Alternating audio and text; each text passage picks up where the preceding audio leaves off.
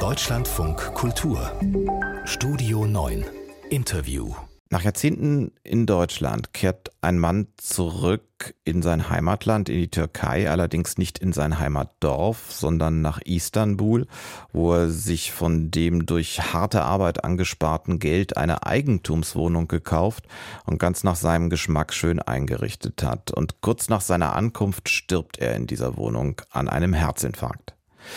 Damit beginnt Jins von Fatma Aydemir, einer der erfolgreichsten Romane des vergangenen Jahres. Und damit beginnt auch die Bühnenfassung von Jins, die heute am Maxim Gorki Theater in Berlin Premiere feiert. Und für die Bühne adaptiert und inszeniert hat das Stück Nur Nurkan Erpolat. Schönen guten Morgen, Herr Erpolat. Hallo, guten Morgen. Was hat Sie, und ich gehe mal davon aus, damit hat das doch bestimmt alles angefangen, was nun heute Abend auf die Bühne kommt. Was hat Sie an diesem Roman so fasziniert, dass Sie ihn auf die Bühne bringen wollten?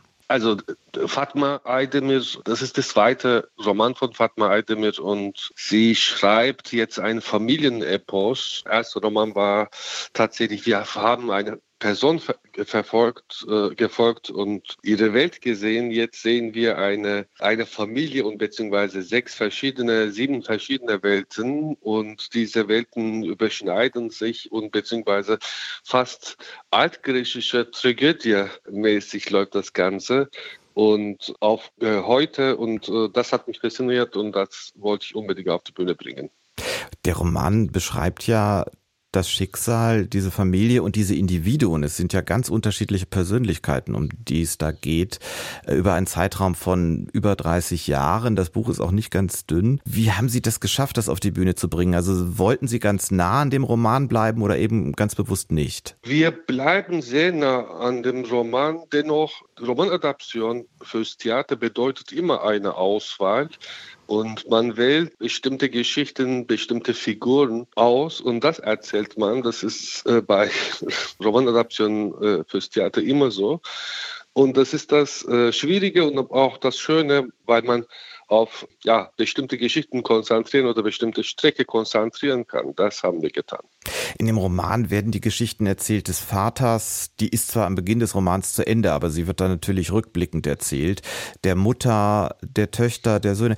Was fanden Sie daran am spannendsten, so wie Sie das gerade gesagt haben? Was stellen Sie bei dem Stück, welche Geschichte, welche Person in den Mittelpunkt? Tatsächlich, äh, Roman ist so erzählt in sechs Kapitel, sechs Figuren, Vater, Mutter und vier Kinder. Innerhalb dessen gibt es viele Jeans, andere Figuren, eine äh, sogar wichtige siebte Figur da drin, die ich ungern verraten möchte.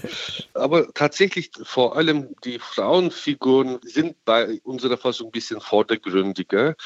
Und tatsächlich haben sie in dem soll man nach meiner Meinung mehr Stoff zu erzählen oder größere Fallhöhe, sagen wir mal, zu erzählen. Und darauf haben wir uns konzentriert.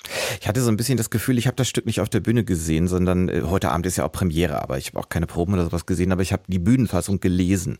Das ist nicht der Eindruck, den man im Theater dann hat, aber der Eindruck, den ich beim Lesen hatte, ist, sie spitzen das vor allem in der zweiten Hälfte auch so ein bisschen zu auf einen Mutter-Tochter-Konflikt. Habe ich das richtig verstanden? Ja, richtig also älteste Tochter und äh, die Mutter.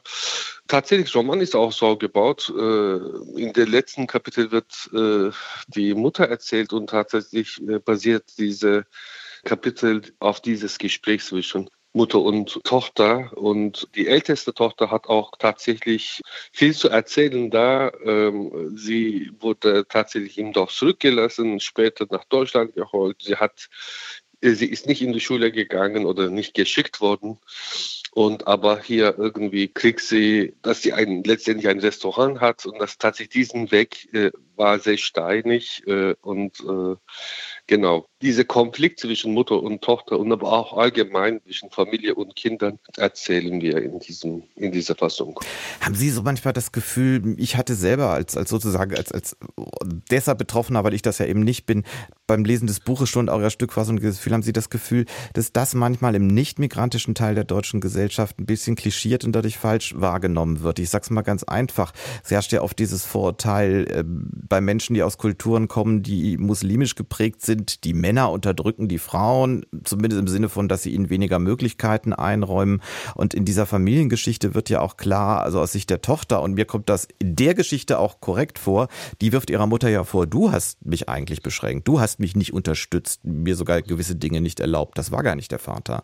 Wird das oft ein bisschen auch in der Realität falsch und zu einseitig wahrgenommen? Ich glaube, jede Familiengeschichte ein bisschen anders. Und äh, ehrlich gesagt würde ich sagen, Fatma Aydemir äh, rechnet mit der älteren Generation ab.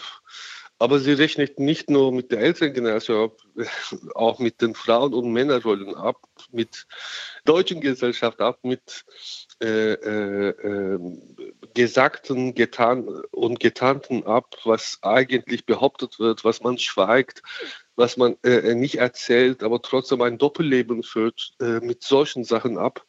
Und das ist äh, in vielen Schichten tatsächlich eine Abrechnung, würde ich sagen.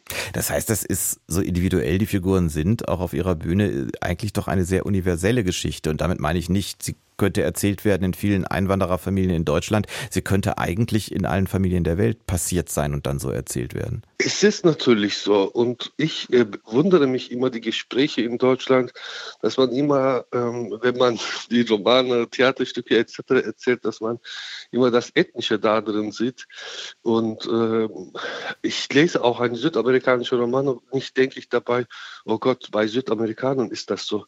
ich sehe eine äh, Familiengeschichte. Leider des Gottes auch äh, Anfragen der Presse, aber allgemein, dass man immer auf diese Ethnische geht, das verstehe ich äh, kaum. Nurkon Erpulat im Deutschlandfunk Kultur. Seine Inszenierung von Jins hat heute Premiere am Maxim Gorki Theater. Sie ist dann, ich brauche es fast nicht zu sagen, morgen, Montag, Dienstag noch zu sehen, aber nur für die, die schon Karten haben. Das ist für Sie natürlich gute Nachrichten, für andere nicht unbedingt. Es ist alles ausverkauft. Wir wollen nicht über Restkarten sprechen, sonst stehen die Leute ganz Schlange. Das, das, wenn über, wahrscheinlich wird es gar keine geben, vielleicht gibt jemand welche zurück. Wollen wir nicht spekulieren. Ich sage auf jeden Fall toi toi toi für die Premiere heute Abend und danke Ihnen fürs Gespräch. Ich bedanke mich.